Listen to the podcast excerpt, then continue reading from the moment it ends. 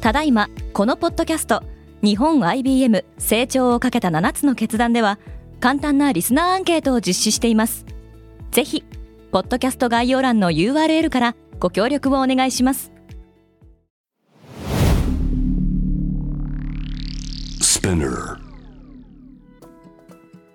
一つ言えることはまず全てが大きく変わります。で特に製品開発の仕方というのは根本的に変わってくるかなと思います。そのデータの利活用をしっかり企業の中で見据えた体制を敷いた上でプロダクトを作っていかなきゃいけない。これまでのものづくりを支えてきたいろんなスキルを持った方たちに加えて新たなスキルを持った人たち彼らとのこの競争協業によってものづくりがされていくようになっていくというふうに考えています。IBM ポッドキャスト。成長をかけた7つの決断日本 IBM の藤森啓太です。このポッドキャストでは変化の激しい時代において企業が下すべき成長をかけた7つの決断について IBM の7人の専門家と考えていきます。成長をかけた7つの決断とは今後3年間に世界を作ると予想される7つのビジネストレンドについて IBM が何千ものクライアントとの対話に基づき提言をしたものです。概要欄の URL から無料でレポートをダウンロードできます。分野としては生成 AI サスティナビリティあらゆるもののデジタル化エクスペリエンス空間コンピューティングレジリエンス働き方の再定義となります。今回はあらゆるもののデジタル化の専門家杉浦由紀さんとお話をしていきます。あらゆるもののデジタル化を担当している杉浦由紀です。よろしくお願いいたします。杉浦さんよろしくお願いします。お願いします。それではまず私の方からですね杉浦さんのご紹介をさせていただきたいと思います。杉浦さんはですね日本 IBM コンサルティング事業本部でサプライチェーンとコネクティッドのチームをリードされています。サプライチェーンスマートファクトリー領域を中心に多くの製造業やものづくり現場の持つお客様と DX の実現を共創しています今日はですねあらゆるもののデジタル化が進むということで、えー、日本のものづくりがどう変わっていくのかこの辺をディスカッションしていきたいと思っています。はい。じゃあ早速ですけれども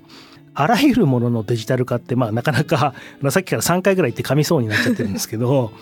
なかなかこれあの難しい表現ではあるんですけどあのグローバルのレポートの方ではこうデジタルプロダクツっていうふうに、まあ、書かれてるんですが、まあ、おそらくなんとなくイメージ聞かれてる方もされてるかなと思うんですけど具体的にこのあらゆるもののデジタル化ってどういうことなのか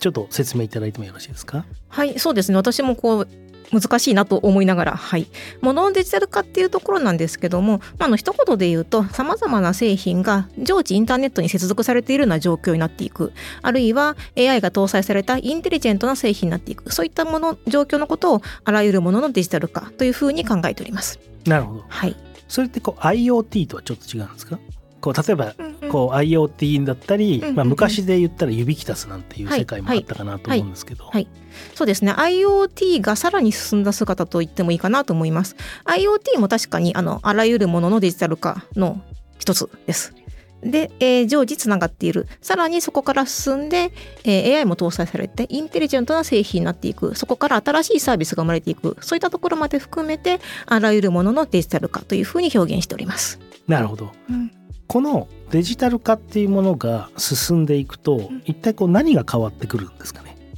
そうですね。まずですね製品の価値の中心が変わっていくかなと思っています。これまでこのものっていうのはやっぱりその本当にものそのものですね。機械ハードとしての機能が中心だったところからデジタル技術によるソフトによって提供される領域に価値が移っていくと。そちらに価値の中心が移っていくということがまず大きく一つ変わるかなと思っています。なるほどでそうするとですね機能によって、えー、ユーザーに提供されるものよりも機能プラスソフトによって提供される体験というものが重視される世界になるんじゃないかというふうに考えています。なるほど。まあそれはなんとなくやっぱイメージできますよね。まあ最近だったら EV 車とかそういうことですよね。うんうんうん、そうですはい。まさにこうソフトウェアがアップデートされることで航続距離が伸びていったりとか、うんうん、ユーザーの体験がものは変わらないのに変わっていく、はい、で、まあ、それはスマート家電とか、うん、まあ、その辺もそうかなと思うんですけど最近こう例えば杉浦さんが具体的にこの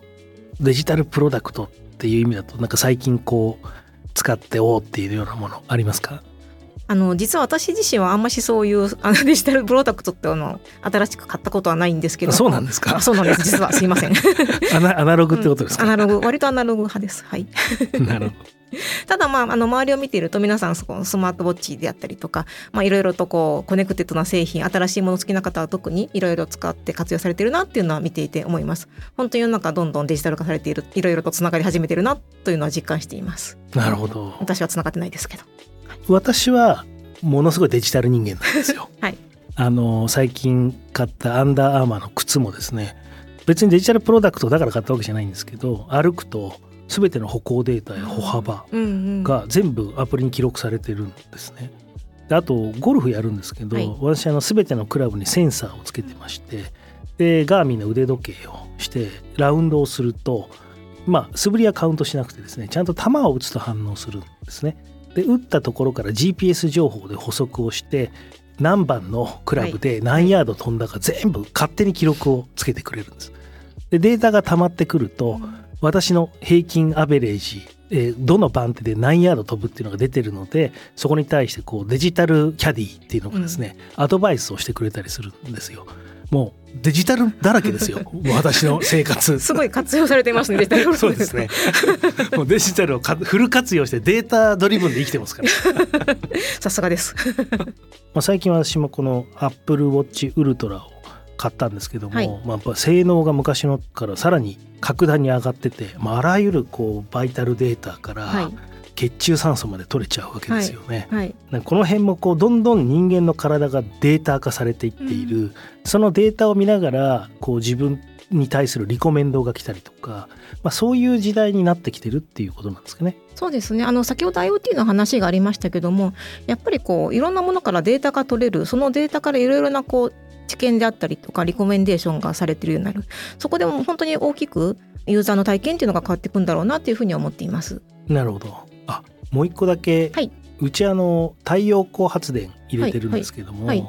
そのすごいんですよ、うんうん。こうリビングに太陽光の,、はい。あの発電量と消費量がこうんううん全部出ていてですね、どういう時に蓄電に貯めて、うんどういう時に売電したら最もこう効率がいいかとか、まあ、そういうところもですねそのデータとか、まあ、我が家の使用状況を見ながら、まあ、データ的にリコメンドしてくれるような感じになってきてるわけですね。まあ最近ちょっと電気代上がってるからあれなんですけど、一時期は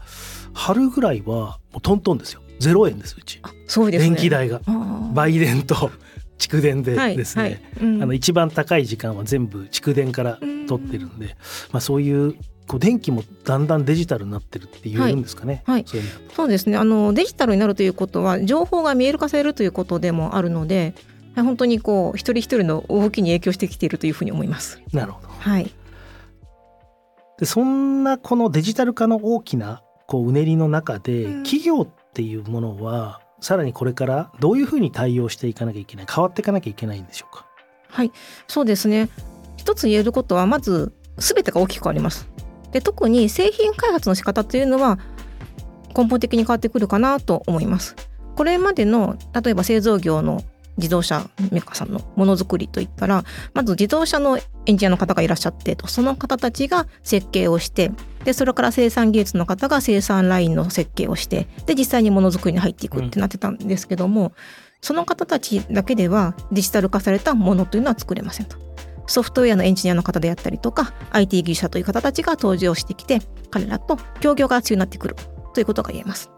あと先ほどからそのデジタル化されるということがデータが集まってくるという話をししてるんですけどもデータが集まってきてそのデータを活用しようと思ったらデータサイエンティストという人たちも必要になってきます。うんこれまでのものづくりを支えてきたいろんなスキルを持った方たちに加えて新たなスキルを持った人たち彼らとのこの競争協業によってものづくりがされていくようになっていくというふうに考えています。なるほどはい、そのデータの利活用をしっかり企業の中で見据えた体制を敷いた上でプロダクトを作っていかなきゃいけないと。はい、そうですね。はい。で、あとですね、もう一つ大きくあるのはスピードですね。うんあのものづくり、これまでのものづくりっていうのはもう本当に数年単位でコンセプトを作って仕様を固めて、で実際に試作品を作ってみてと数年単位だったんですけれども、やっぱりこのものがデジタル化されてくると世の中もスピード感を求めるような世の中になってきているので。新しいモデルを出すまでのそのリードタイムをギュッと短くしなければ市場の要望に応えられなくなってきてしまうんですね。なので市場に出てからもどんどんアップデートできるというソフトウェアのその特性を生かすためにもこれまでのハード中心の長いリードタイムをかけてしっかり作り込んでやっていくというところだけではなくてスピード感を持ったものづくり、この両立が必要かなというふうに思っていますなかなか、まあ、私自身ももともとは日本の製造メーカー出身なんですけれどもなかなかその発想に日本のメーカーが行くって難しいかなって思うんですよね。やっぱ製造現場強いじゃないですか。はいはい、でやっぱりものづくりや技術っていうところに誇りを持たれてる方々非常に多いと思うので何ですかねそれが悪いというよりもむしろやっぱりそれが今までの日本の強みだったわけですよね、なかなかそこから脱却って難しいって感じちゃうんですけどその辺どうですか？本当にそれはその通りだと思います。はい。製造のお客様と話していてもまあ社内にもその今でもあの正義のためのソフトウェアを作るエンジニアの方がいらっしゃったりするんですけどもう力関係がもう絶対的にあると、うん。うん、メカのエンジニアの方がいてその下にソフトのエンジニアの方がいる、うん、だから開発スケジュールもハードのスケジュールがあってそこにソフトウェアの開発をこう載せていかなきゃいけないと。うん。もうやっぱり先ほど言いましたけどもこう製品の価値の中心がソフト寄りにこう動いていくわけなので、うん。社内の力関係というのもまあ、真のエンジニアが上ソフトが下ではなくて一緒にものを作っていくそういった形にも発想を変えていかないとどんどん置いていかれるというか勝てなくなるんじゃないかと思っています。まあ、昨今のこう、進行形企業で当然ハードとソフトは確かに製造側が圧倒的に強いなんてことはなさそうですよね。ソフトウェアの中でこういう体験を提供するためにどんなハードが必要かっていうような発想になってるプロダクトも結構あるんじゃないかなっていうふうに本当にそうだと思います。このハードそのものの機能で勝負するのではなくてそこで動くソフトがあの差別化になっていると、うん、まあ、全然違う発想をしているそのメーカーが競合になってきているということを日本のものづくりのメーカーは意識しなきゃいけないと思います。なるほど。それっていうのはハードウェアでの差別化が難しくなってきたとも言えるんですかね、うん、それもあると思います。本当にこうものづくりを突き詰めてきてもうさまざまな機能ができてきてもう結構できることをやりきったみたいなところがやっぱりあるんじゃないかなっていう気もしています。うん、そうですよね、最近やっぱ難しすぎて、はい、逆に分かんないですもんね。リモコンのボタンが多すぎてみたいな。機能が多すぎて、はい、3年後ぐらいに買って3年後ぐらいにこんな機能あったんだっていうのに。一回も使ってないボタンがそうですね。気づいたりすること非常に多いので、はい、すごいおっしゃることは分かりますね。で先ほどおっしゃったそのスピード感ある開発とかをこう行っていくためにこう社内で当然製造現場以外にソフトウェア部門、まあ IT 部門が担当するのかわからないですけれどもこういったこの IT 部門にとって重要になってくることって一体どういうところなんですかね？そうですね。スピード感を上げていくためには社内の業務のスピードが遅かったらいけないなと思っています。何かこう調べ事をしたい過去の情報を調べたい他の部署が持っている情報を調べたいあるいはさっきも話したようにコネクテッドになった製品から集まってくるユーザーのデータを分析したい分析した結果を知りたい。なのに社内システムのどこにアクセスすればいいのかわからないだったりとか。アクセスしようと思ったらこう何かしらこうシステム的な原因で自分はアクセス権がありませんとか。そういう社内のシステム上に障壁があるとスピード感がこうどんどん落ちていってしまう。うんうん、なので社内のプロセスのスピードアップというのは一つ重要なことかなと思っています。でそれを考えた時に社内の要するに従業員の方の IT エクスペリエンスの向上これは一つ重要なポイントかなと思っていましてそういう意味で IT 部門の方果たす役割は一つ大きくなってくるんじゃなかろうかと思っています。なるほど、うん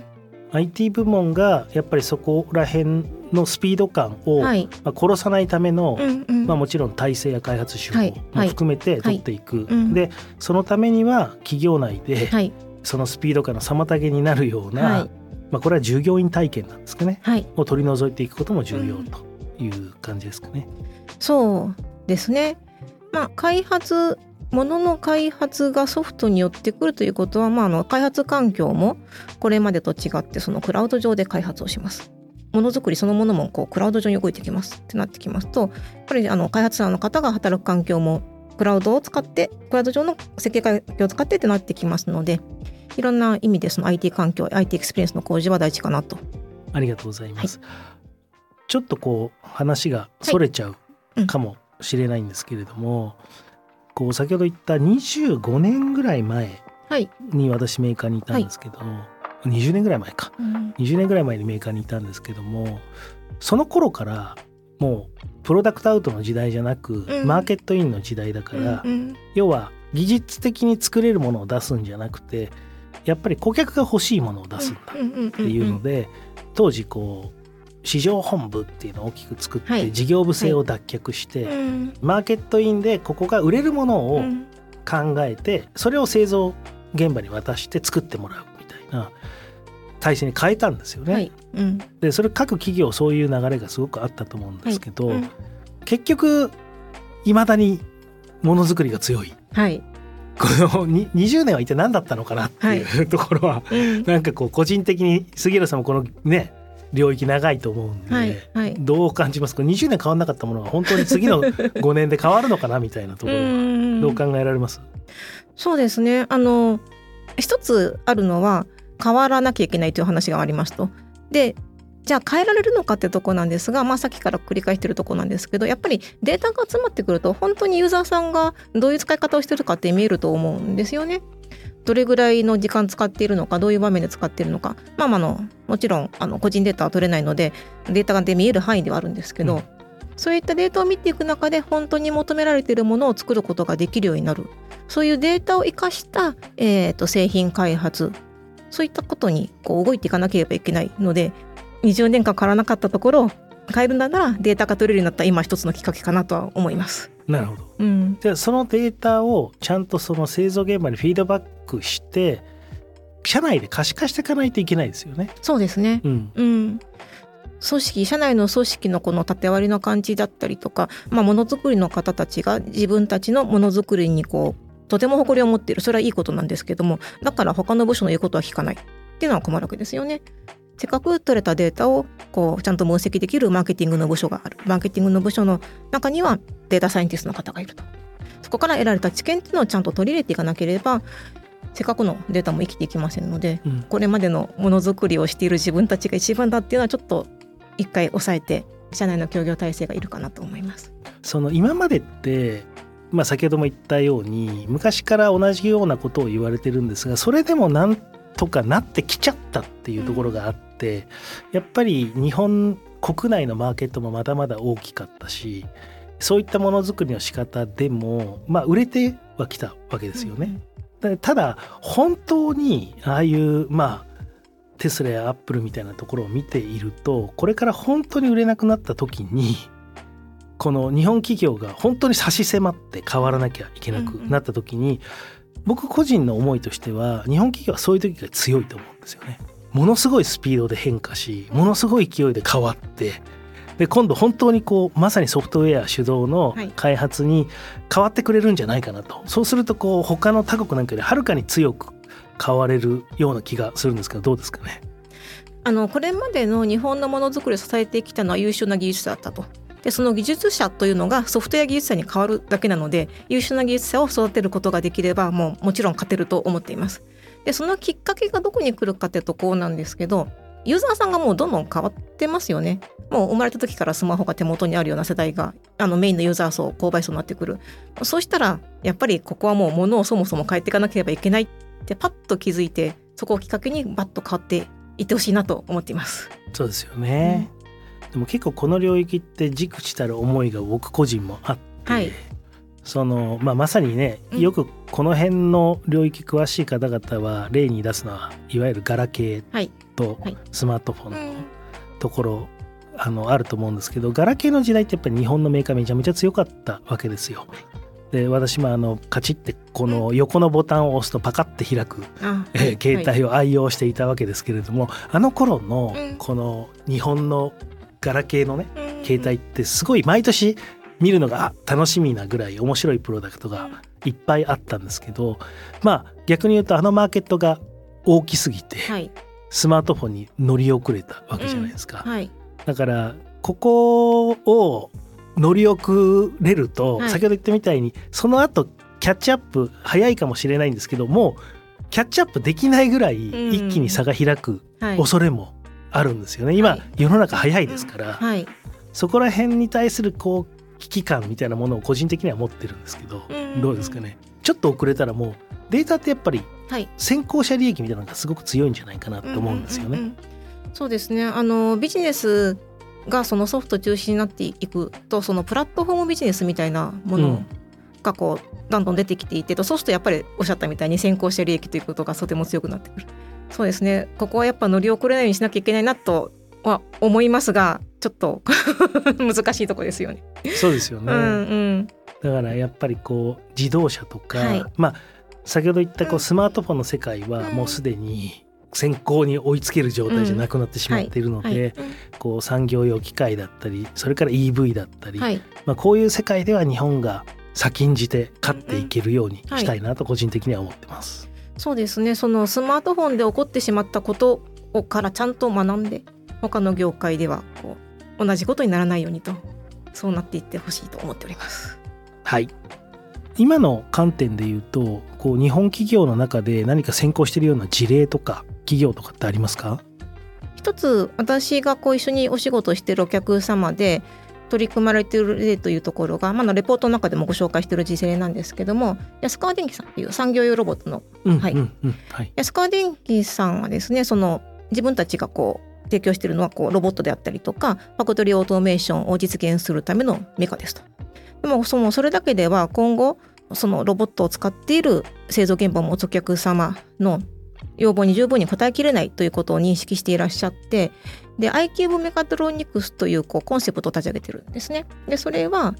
まずは物からデータを取ります。データをインテグレートします。でインテグレートした上でインテリジェントな機能を追加しますと。そこに AI であったりとかアナリビッグデータアナリシスを活用してインテリジェントを持ち込みます。そうすることによって初めてイノベーションが起こるんですと。そういうコンセプトを立ち上げていらっしゃいます。なので、はい、ロボットであったりとか、まあ、モーターであったりとか、サーボであったりとか、そういったものから出てきたデータを活用して初めて製造現場の自動化であったりとか、革新が実現できるのだっていう取り組みをですね、もう5年ぐらい前からこう始めていらっしゃって、ああ素晴らしいです、はい、結構本当に先進的な取り組みだなと思いながら、私たちでもそのエコシステムに入れていただいてるんですけど。なるほど、はい。じゃあもうそういう、まあ、産業用ロボットであったり、そういう領域でももう、そういうコンセプトでものづくりはいに取り組まれている企業は、まあはい、現実的にはいると、はいでただそれがうん、今、まあ、日本製造業のうん全体に広がってるかというと、まだまだそうです、でね。まず第一歩として取れているデータをきちっと製造現場の方々とも共有をしえーそれを分析するマーケティング部門、はいこういったものを強化していく、はい。まあ、そういったところが第一歩ってところですかね。そうですね。はい。はい、ありがとうございます。最後になんですけれども、あらゆるもののデジタル化について、うん今日これだけは覚えて帰ってもらいたいみたいな、うんこうテイクアウェイって何か一つあれば教えていただければと思うんですけど。はい。そうですねあのやっぱりこれまでのものづくりが大きく変わるということを製造業の皆様には意識していただきたい。はい。これまでのプライドはちょっと一旦置いといてと社内での連携あるいはエコシステムで協業している会社との連携といったことをしっかりと意識して取り組んでいただきたいなと思います。はい、ありがとうございました。成長をかけた7つの決断は IBM のホームページのほか Apple Podcast、Amazon Music、Spotify など主要なリスニングサービスにてお聞きいただけます。ぜひフォローボタンからフォローをお願いします。また概要欄に成長をかけた7つの決断のダウンロード URL を記載しています。ポッドキャストを聞いて7つの決断に興味を持っていただけましたらぜひダウンロードをお願いしますホストは日本 IBM の藤森啓太でした。